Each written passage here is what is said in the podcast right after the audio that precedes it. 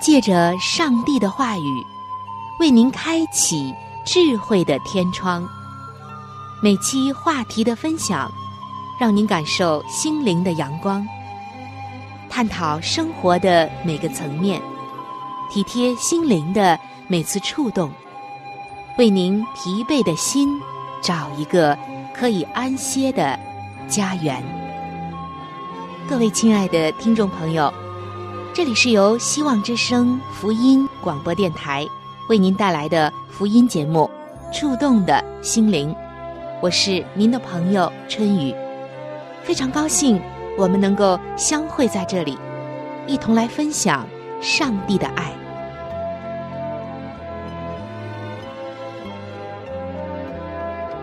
各位亲爱的听众朋友，平安，欢迎光临到《触动的心灵》节目当中。我是主持人春雨。听众朋友，人常说“天无绝人之路”，我们也常常听到有句话说：“上帝关上了一道门，同时也会开启一扇窗。”不知道你是否同意这句话，或者亲自的经历过这句话呢？有一位老师说：“他说。”他曾经把这句话送给学生，那个时候觉得正确无比，能给学生们带来希望和鼓励。学生们也感觉就像心灵的加油站。但是情况却有了改变。这位老师说，一件事情让他对这句话有了新的认识。他的一个学生。小的时候，左臂被截肢了。高考落榜之后，父亲帮他开了一个小店。他觉得自己独臂给人送货太辛苦了，不久就把店关了，去了一家歌厅来管音响。没过多久，他又觉得不适应，辞职离去了。几年以后。当他再次的碰到他的这位老师的时候，他还没有找到合适的工作。一阵寒暄过后，他对老师说：“老师，您曾经对我们说过，上帝关上一道门，同时也会开启一扇窗。可是这么多年了，上帝怎么就没有给我打开任何的一扇窗呢？”直到这个时候，这位老师才意识到，当初的灌输是多么的肤浅。细想起来，这句格言更像是一个谜语，猜不透的人误以为仁慈的上帝一定是讲求平衡的，在此处少给你半斤，就会在彼处给你补上八两。而事实却往往并不是这样。上帝关上了一道门，但却没有同时为你开启一扇窗。上帝做的，是为你预备了一个已经打开枷锁的窗。其他的已经不是上帝的事情。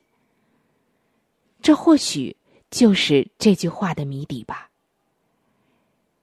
其实，但凡知道这个谜底的人。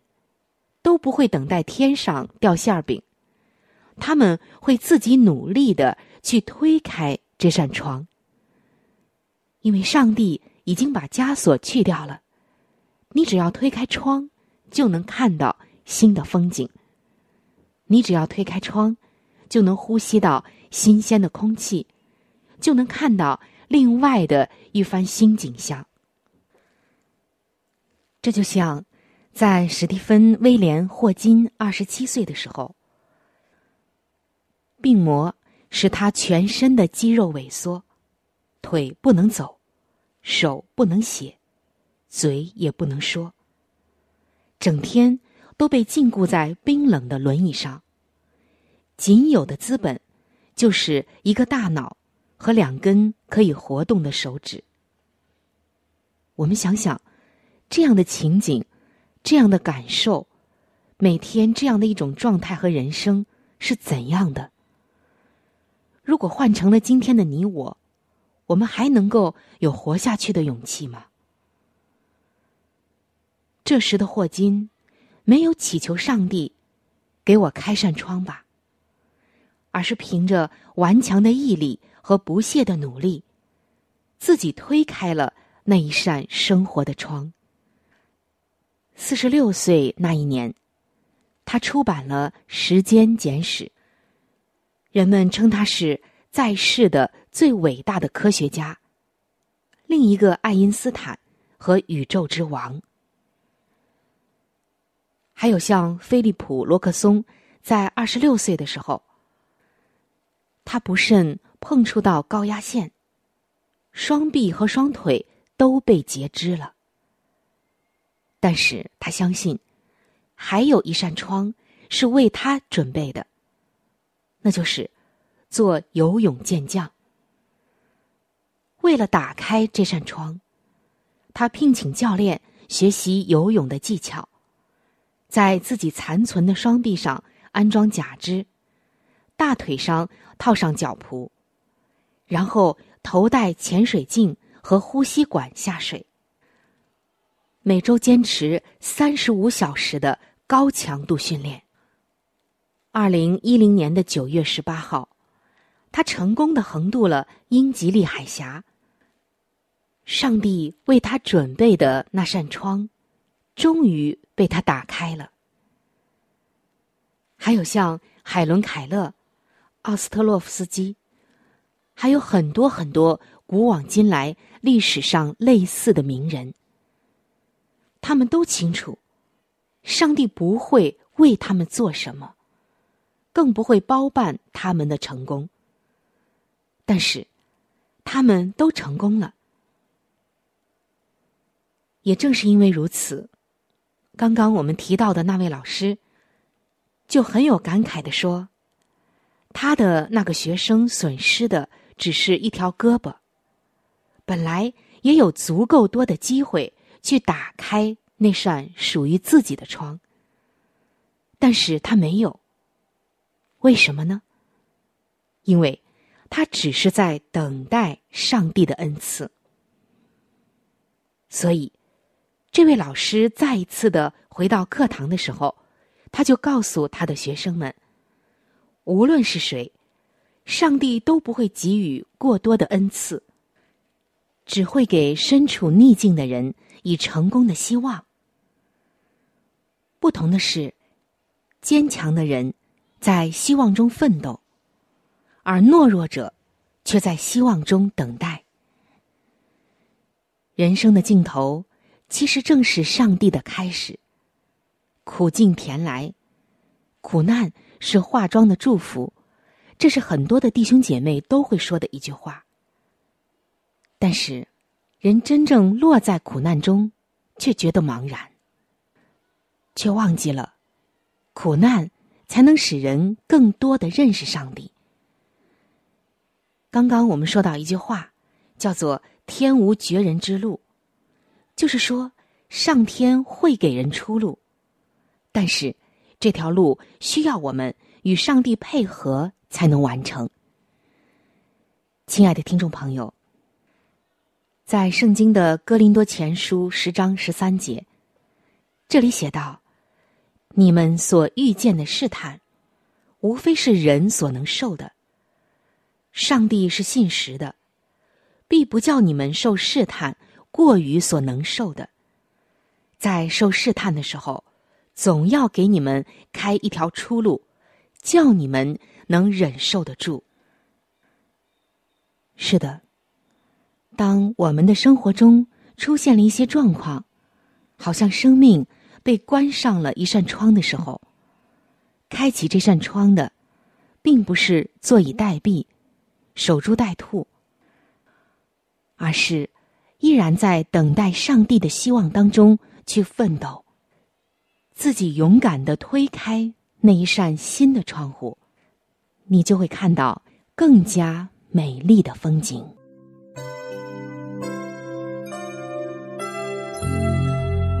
一朵花就是一个世界，一滴露珠能够反映出太阳的光辉。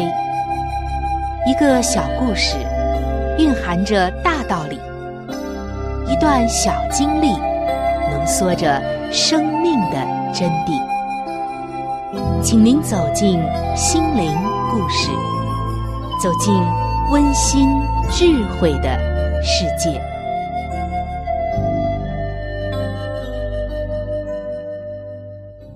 各位亲爱的听众朋友，平安，欢迎来到心灵故事的时间当中。今天主持人春雨要和您分享的心灵故事叫做《诚实已经落伍了吗》。故事说到，在日本的一个年轻人叫阿恒，他在一家职业中介公司的会计部工作。有一次，他和主管一起审查公司的财务报告。主管要他伪造一份报表。阿恒向主管解释，做不诚实的事会让他良心不安。但是主管却威胁阿恒，如果不伪造报表，就会被炒鱿鱼。结果，阿恒真的被解雇了。接着几个月，阿恒对于他的就业前途。感到忧虑、沮丧。在一次工作面试的时候，阿恒提到自己不会做不诚实的事。面试官却回应：“你的想法也太奇怪了吧！”阿恒的亲友都鼓励他要坚持做一个诚实的人，但是他开始有些疑惑。他说。我开始怀疑，坚持诚实的信念，真的是对的吗？听众朋友，阿恒的经历反映了一个真实的情况，并不是人人都重视诚实。事实上，有些人甚至觉得诚实只会带来麻烦。这种看法在商场上是很普遍的。在南非，一名上班的妇女说：“我周遭都是不诚实的人，有时面对很大的压力，要跟他们同流合污。可以说，说谎这种不诚实的行为，在今天特别的普遍。听众朋友，您感受到了吗？也许你也在应该诚实还是不诚实之间。”挣扎着，彷徨着。若干年以前，麻州大学艾姆赫斯特分校的心理学家罗伯特·费尔德曼做了一项研究。根据他的研究报告指出，百分之六十的成年人在十分钟的对话里，至少会说谎一次。是不是很惊人呢？费尔德曼说。这个结果真是令人震惊。我们没有想到，说谎竟然在日常生活中如此的普遍。亲爱的听众朋友，您有没有看到这样一个现象？那就是，大部分的人痛恨别人对他们撒谎，但是自己却又常常说谎，这不是很奇怪吗？有一个小故事。也算是一个遇到故事，就说到，曾经有两个好朋友，一个叫聪明，一个叫诚实。有一天，两人结伴乘船出游，不巧在海上遇到了大风暴，两人乘坐的这个船沉没了。救生艇上仅仅有一个位置，那个叫聪明的年轻人，一看这形势不好。为了争夺救生艇上的位置，就把诚实推进海里面，自己逃生去了。诚实喝了不少的水，却大难不死。被海浪推到了一个小岛上，他惊魂未定。只好坐在沙滩上等待救援的船只。不久，果然听到远处传来了一阵阵欢快的音乐声。他马上站起来，向着音乐的方向望去，发现有一艘小船向着小岛驶过来。他看见小船上有一面小旗子，上面写着“快乐”两个字。原来是快乐的小船来了，太好了！诚实急忙喊道：“说，快乐，快乐！”我是诚实，你能救我吗？快乐一听，笑着对诚实说：“不行，不行！我要是有了诚实，可就不快乐了。你看这世界上有多少人因为说老实话而不快乐？”说完，快乐走了。又过了一会儿，地位的小船来了，诚实忙喊叫说。地位，地位，我是诚实，你能带我回家吗？地位一听，赶忙把船划离了小岛，一边回头冲着诚实说：“不行，不行，你不能搭我的船，我的地位可来之不易。要是有了诚实，我的地位可就保不住了。”诚实很失望的看着地位离去了。眼睛里充满了疑惑与不满，只好无奈的在小岛上再待下去。过不久，又来了一艘船。诚实一看是竞争的船，就又喊道：“竞争，竞争！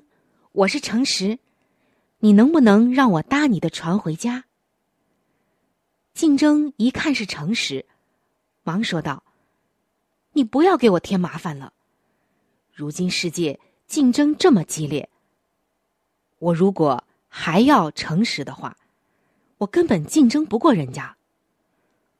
说完，扬长而去。突然，海上开始电闪雷鸣，狂风卷起了一波波的滔天巨浪。正当诚实快要绝望的时候，突然听到。一个亲切慈祥的声音喊道：“孩子，上船吧。”诚实一看，原来是时间老人。你为什么要救我呢？诚实问道。时间老人却微笑着说：“只有时间才可以证明诚实是多么重要啊！”在回程的路上。时间老人指着因为巨浪翻船而落水的聪明、快乐、地位、竞争，意味深长的说道：“没有了诚实，聪明反而苦害了自己，快乐不会长久，地位是虚假的，竞争也是失败的。”亲爱的听众朋友，这是一个讽刺世界里面虚伪。伪装的人群不愿意真实，活在虚假里，彼此排斥的小故事。真正的诚实是人人愿意喊出的口号，然而被不现实的伪装而掩盖着，活在虚假里，最终会被时间证实结局。亲爱的弟兄姐妹，我们是上帝的儿女，基督徒。是我们最美的称号，因此我们要名副其实的活在主的恩典里，不要活在虚假里面，以为只要耍小聪明、一时快乐、短暂的地位、生活的竞争，而失去了上帝给我们做人的底线。箴言书的三章三十二节说：“奸诈的人，耶和华视为可憎；正直的人。”上帝愿意亲近，也许诚实真的给你带来很多的困扰，但是上帝却愿意亲近你，使你最终得到那属天的奖赏。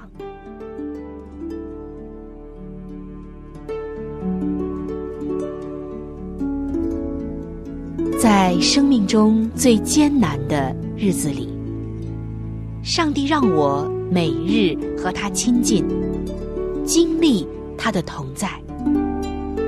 借着每日灵修，他使我走出了生命的低谷，一次又一次的使我重新找回了新的生命和喜乐的泉源。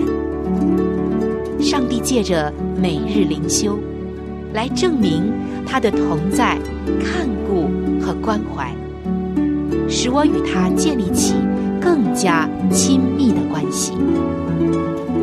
要想有健康的属灵光景，就需要每日与主同行。请您与我一同进入每日灵修。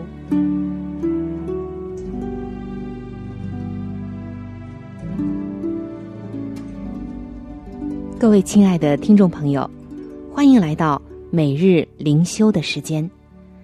今天每日灵修的主题经文是新约圣经路加福音十五章的第十节：“一个罪人悔改，在上帝的使者面前也是这样为他欢喜。”今天每日灵修的主题叫做“愿天欢喜”。有一个女孩子。从小就在基督教的家庭中长大，但是自从上了大学，她就开始质疑自己的信仰，渐渐的远离了上帝。毕业之后，他游历过几个国家，希望借此寻找到真正的快乐，但是却无法得到满足。后来，他遇到了困难，才知道。上帝一直在寻找他，同时，他也需要上帝。于是，这个女孩子从德国拨电话给在美国的父母亲，告诉他们：“我已经把生命交给基督，他改变了我。对不起，一直让你们这样担心。”他的父母亲为这件事非常的高兴。立刻打电话给他的哥哥和嫂子，请他们马上回家，要亲自的跟他们分享这极大的喜悦。他们喜极而泣的说：“你的妹妹接受主耶稣了。”在圣经路加福音的十五章记载了一个妇人，因为找到了失落的一块钱。就请朋友邻舍来，对他们说：“我失落的那块钱已经找到了，你们和我一同欢喜吧。”耶稣对文士和祭司讲了这个比喻，以及关于迷羊和浪子的故事，借此告诉他们，他降世为要寻找迷失的罪人。当我们接受上帝的救恩，天上地下都为我们欢喜。耶稣说：“我告诉你们，一个罪人悔改，在上帝的使者面前也是这样为他欢喜。”主耶稣谦卑的降临到世界上寻找我们，只要我们回应他，天上是何等的欢喜。亲爱的听众朋友，我们从前远离了我们的主，如同迷羊漂流在旷野。主耶稣却以慈爱寻找我们，引领我们归回到他的怀抱。当我们悔改，就是天上的天使也为我们欢喜。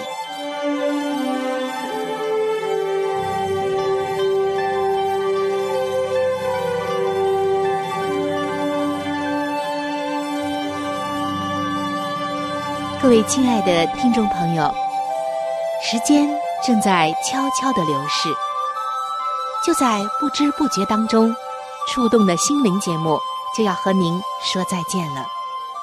春雨渴望着触动的心灵，能够触摸到您心灵深处最深的需要和渴望，也非常愿意能够和您成为最最知心的朋友。在我们这里有一些和信仰相关的资料，还有小册子，都是可以免费的赠送给您的。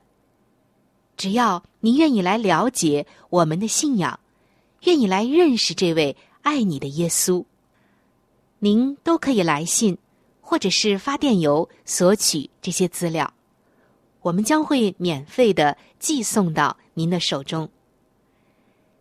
在这里。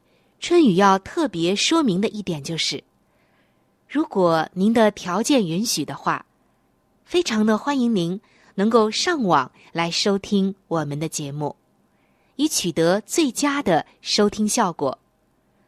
我们的网址是三 w 点 v o h c 点 c n。我们的网址是三 w 点 v o。h c 点 c n。如果您对我的节目有什么意见或者建议以及感想，我是非常的欢迎您能够来信告诉我。来信请寄：香港九龙中央邮政局信箱七一零三零号。来信请寄：香港九龙中央。邮政局信箱七一零三零号，您写“春雨收”就可以了。春是春天的春，雨是雨水的雨。如果您是用电子邮件，请记我的电子邮箱。我的电子邮箱是 c h u n y u。就是春雨的汉语拼音，接下来是小老鼠，v o h c 点 c n。我的电子邮箱是 c h u n y u，就是春雨的汉语拼音。接下来是小老鼠，v o h c 点 c n。欢迎您能够来信或者用电邮的方式和我联系。春雨在这里期待着您的来信。好了，我们今天的节目到这里就要结束了。希望您能够常常的光临和支持这一频率，收听希望之声福音广播电台其他时间段更为精彩的节目。愿您。能够充分的认识和体会上帝的爱，也愿上帝的爱能够伴随您一生。下期节目我们再会。